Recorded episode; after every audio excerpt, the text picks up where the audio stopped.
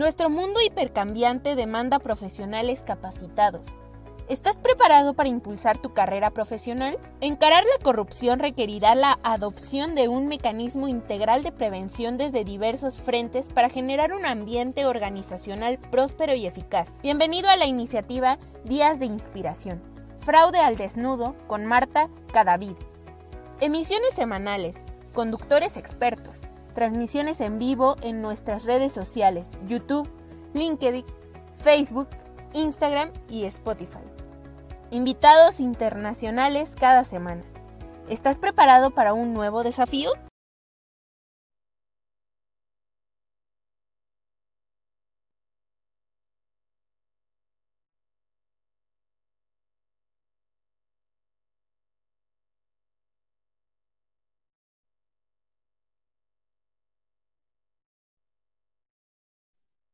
Obviamente esa respuesta causa un poquito de estupor. Eh, yo simplemente lo miré a los ojos y le dije, bueno, le dije, bueno, eh, a mi edad y en esta etapa de mi carrera, eh, mm, mi familia no va a ser el motor de mis decisiones deshonestas, es decir, mi familia, mi hijo, mi hermana, no son los que, van a manejar o dirigir el tono de la ética que yo le ponga a mi vida. Eh, y me quedé pensando todo el fin de semana y yo dije, bueno, para el lunes vamos a hablar de la ética y las emociones. Y es un tema un poco neurálgico, porque sí, parece ser que para muchas personas eh, el hecho de que tengan una dificultad, así sea con sus hijos, los justifica hacer cualquier cosa.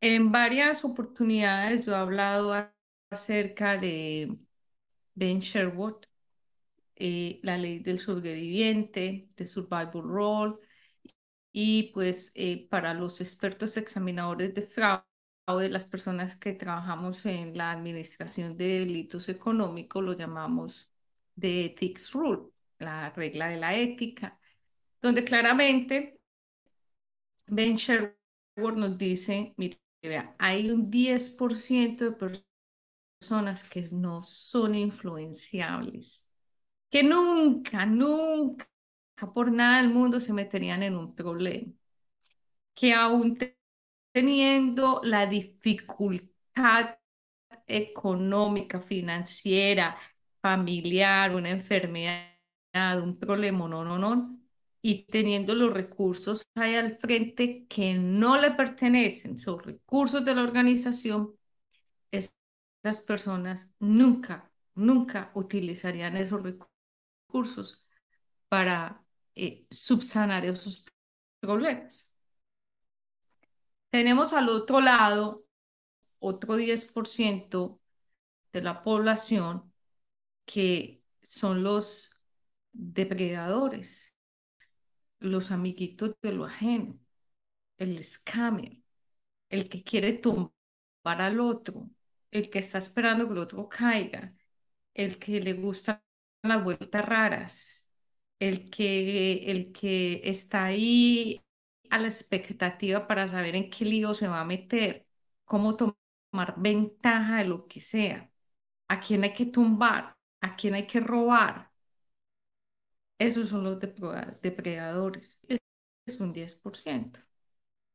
Y aquí en el centro, esa gran concentración es el 80% de las personas que solo por hoy hemos cometido fraude. Yo no sé qué va a pasar mañana.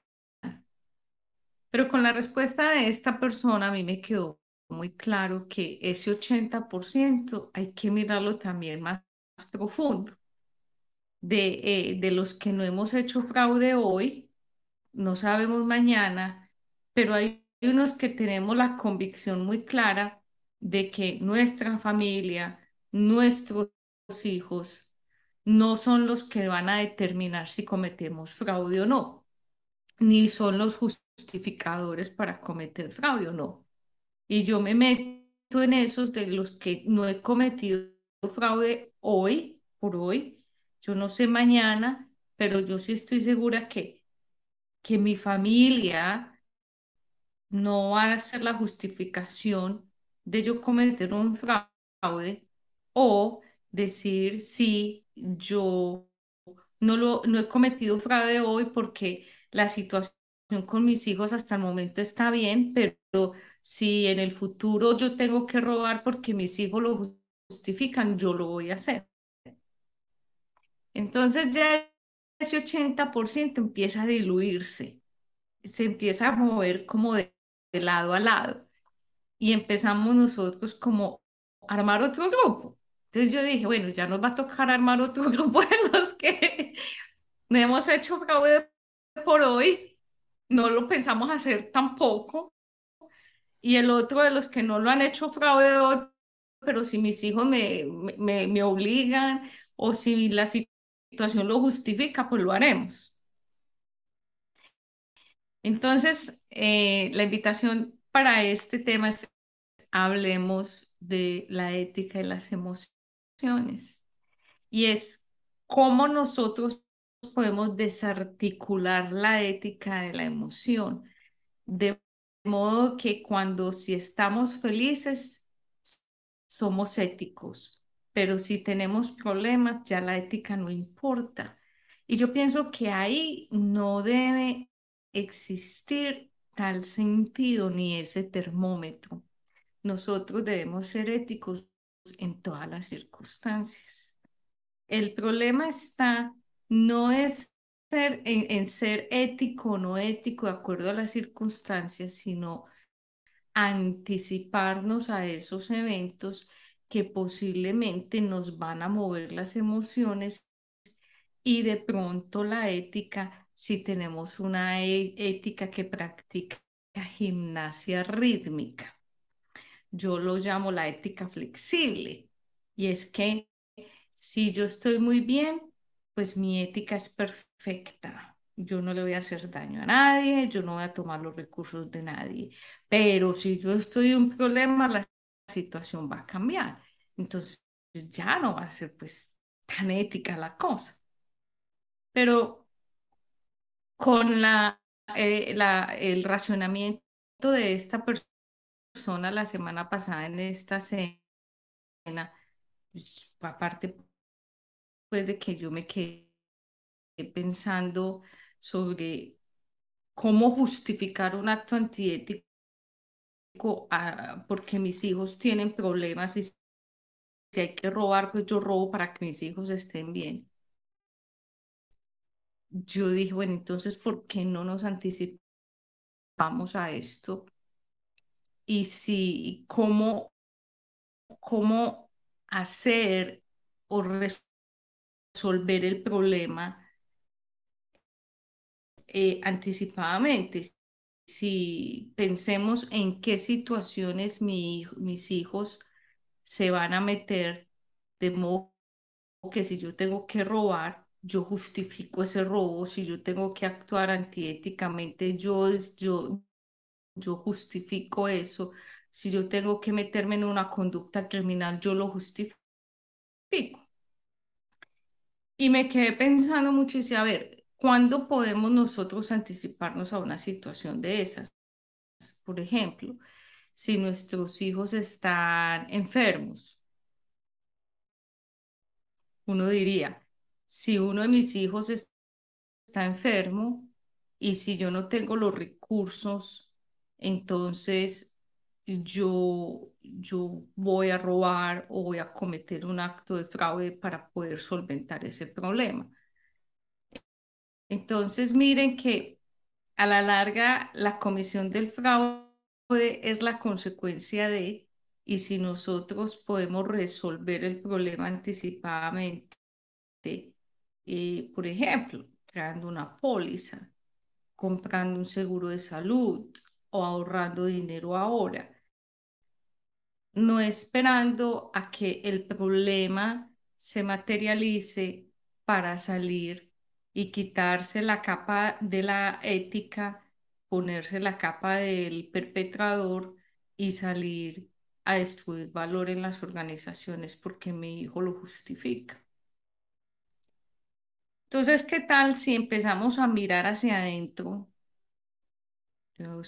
No me van a responder ahora, tal vez en una próxima conferencia que traigamos este tema con más pinzas, con más elementos muy psicológicos, con más elementos un poco más emocionales. ¿Y qué tal si nosotros nos empezamos a analizar en qué situaciones nosotros actuaríamos antiéticamente? ¿Qué tal si nosotros empezamos a escribir en esas situaciones que nosotros seríamos capaces de robar? Donde nosotros seríamos capaces de coger cosas de, la organización. Situaciones donde si eh, eh, yo necesito, me llevaría las cosas del vecino. Porque no es solamente cometer en la organización. Quiero ser muy clara, la ética no es solamente la ética corporativa, es la ética como un estilo de vida. Pero si nosotros empezamos a escribir y a decantar esas situaciones en las que yo estaría navegando en aguas grises, me estaría moviendo ahí en la geometría del fraude con sus vértices, ángulos y todas esas figuras geométricas, ¿cuáles serían esas situaciones? Y ya identificando esas situaciones, nosotros podemos determinar acciones, tomar acciones para tratar de que eso no vaya a ocurrir y no esperar a que el problema llegue y entonces salir desesperadamente a cometer cualquier acto para justificarlo con el problema. Entonces, yo entiendo que ese número del 90%, que incluye el 10% de los depredadores y el 80% de los posibles perpetradores, es un número muy alto. Y ojalá nosotros en las organizaciones entendiéramos ese numerito. Si nosotros entendiéramos qué tan importante es conocer la población de la, de, que compone las organizaciones, el ecosistema en el que se mueven, la anatomía del fraude en ese ecosistema, nosotros seríamos capaces de entender los actos deshonestos del ser. Y mire, una respuesta tan clara. El Señor no dijo que iba a cometer fraude mañana. El Señor no dijo que era capaz de robar mañana. Pero Él sí la tiene muy clara.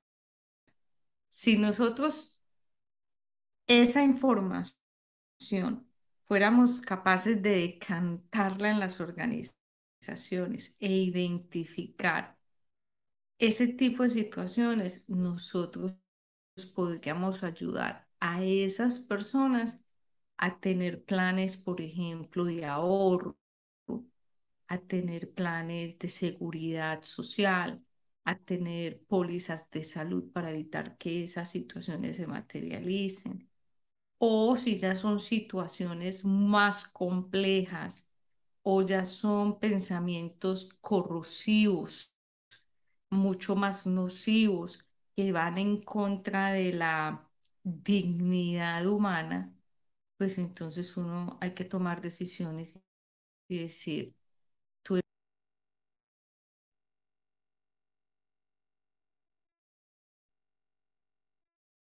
eres muy buen empleado, nos encanta lo que haces, pero la percepción de tu ética de tus valores y de tu moral no está alineada con la ética, los valores y la moral de esta organización. Entonces, miren qué tan importante analizar esas situaciones y poder darle un zoom a cada expresión que se va generalizando en la organización. Es que si yo tengo que hacer esto, lo hago aunque sea por encima del cadáver del otro.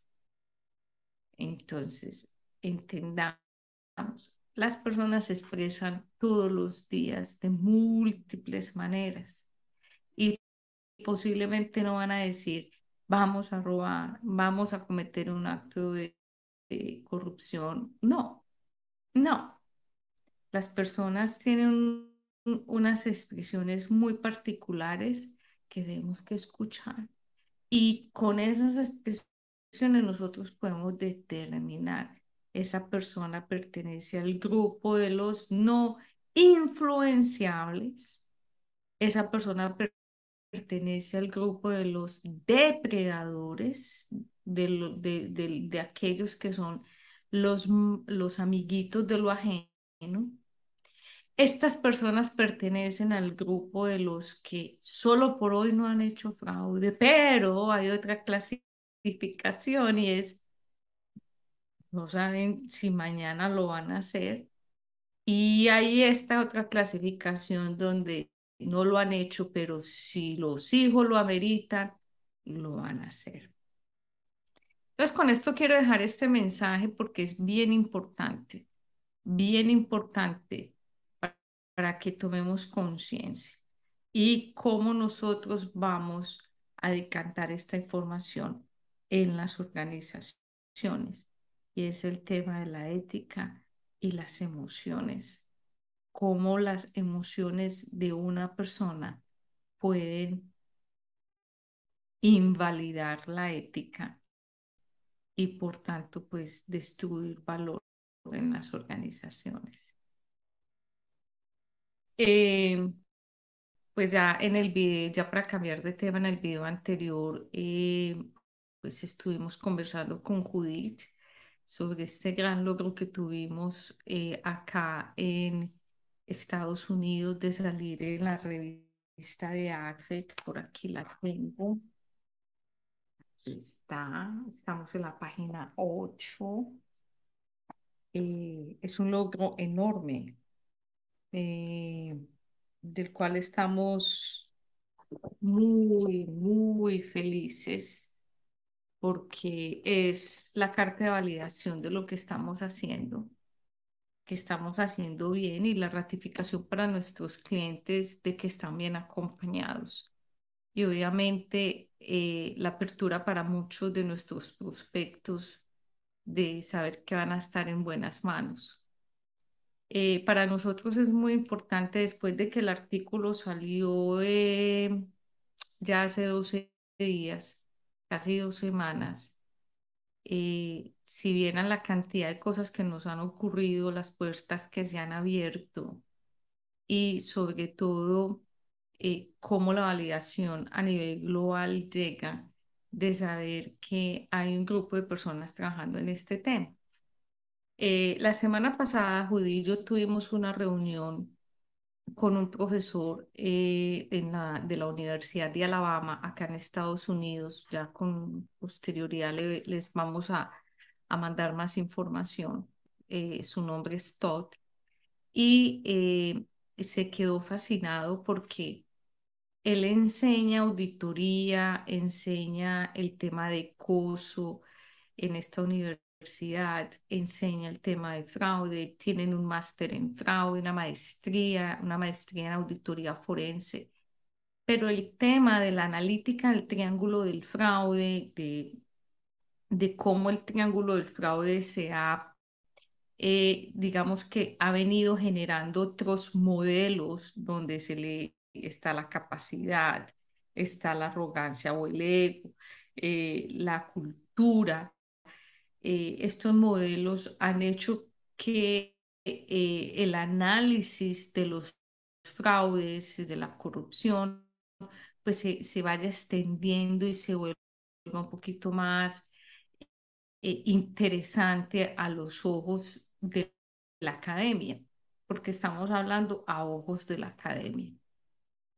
Entonces, cuando tuvimos la oportunidad de hablar con el profesor Todd, se quedó eh, muy feliz, llamémoslo de esa manera, de encontrar la primera compañía a nivel global que ha tomado la analítica del triángulo del fraude, la puso en un algoritmo, la expandió a la geometría del fraude, le dio probabilidades a ese algoritmo y entrega un resultado con unas alertas en tiempo real. Cuando nosotros le explicamos a Todd qué hacíamos, porque ya él había leído el artículo y fue a la, a la fuente de la información que es nuestra página web y ya con lo que nosotros le contamos. Para él eh, era casi que increíble que todo lo que ha enseñado por muchos, muchos, muchos años en la academia, ya encontrar por fin una organización, una empresa y encontrar un producto que hace todo eso. ¿Y sabe qué fue lo más interesante? Eh, que es una empresa latina de expertos examinadores de fraude latinos que ya tienen un reconocimiento, que, que, que Explorer lleva siete años trabajando, que lo tenemos en muchas eh, eh, corporaciones latinoamericanas, en muchas industrias, que tenemos la base conductual más grande a nivel global con más de 90 mil expresiones de actos deshonestos. Eso es mucho. Muchas horas de trabajo, como dice Julián Ríos, de día y de noche. Pero aquí lo importante es ya, más allá de la validación de Vincent Walden, que es un experto en inteligencia artificial del Instituto Tecnológico de Massachusetts, tener esta validación de otro profesor, de otra persona en la Universidad de Alabama, donde va a trabajar con nosotros en la parte lingüística, donde nos va a ayudar a decir, a cogernos de la mano, a decir, va bien, cómo podemos llegarle a más organizaciones y sobre todo a mostrarnos como caso de ejemplo que el triángulo del fraude sigue vigente, vivito y coleando. Que es que no es que se haya desaparecido, no. Es, que los modelos que se han desarrollado como el cuadrado, el pentágono, la estrella, viene, se desarrollan a base de ese triángulo, pero el triángulo de Donald Tracy sigue vigente y nosotros lo probamos con la analítica del triángulo del fraude, la, el procesamiento del lenguaje natural y la analítica del comportamiento humano. Así que eh, celebramos estos triunfos porque eh, yo pienso que las cosas buenas hay que contarlas y sobre todo cuando eh, se está haciendo un cambio de percepción, de cultura, eh, cuando nosotros decidimos abrir la puerta de otro país y contarle a las personas de ese país, hey, venga, nosotros tenemos otra cosa que puede ayudar y agregar valor. Así que a todos muchas gracias por compartir la información. Ya para cerrar, eh, ojo que sus emociones no sean el conductor de su ética. Eso, eso va separadito. Tenemos que tener la capa ética, la capa, el vestido el sombrero de la ética, incluso para dirimir en situaciones complejas de nuestras vidas, incluso para tomar decisiones muy duras en nuestras vidas, pero que nunca una emoción o un familiar o una decisión sean los que direccionen, los que es el conductor del carrito de la ética de nuestras vidas. Que aún para tomar las peores decisiones, esa capa, ese sombrero siempre esté con nosotros, que se llaman ética. Eh, agradezco a Auditul, como siempre, desde el fondo de mi corazón y obviamente el Instituto Internacional de Ética y Cumplimiento por hacer posible este espacio. Y bueno, nos vemos la semana entrante, si Dios quiere. Cuídense montones. Hasta pronto. Gracias.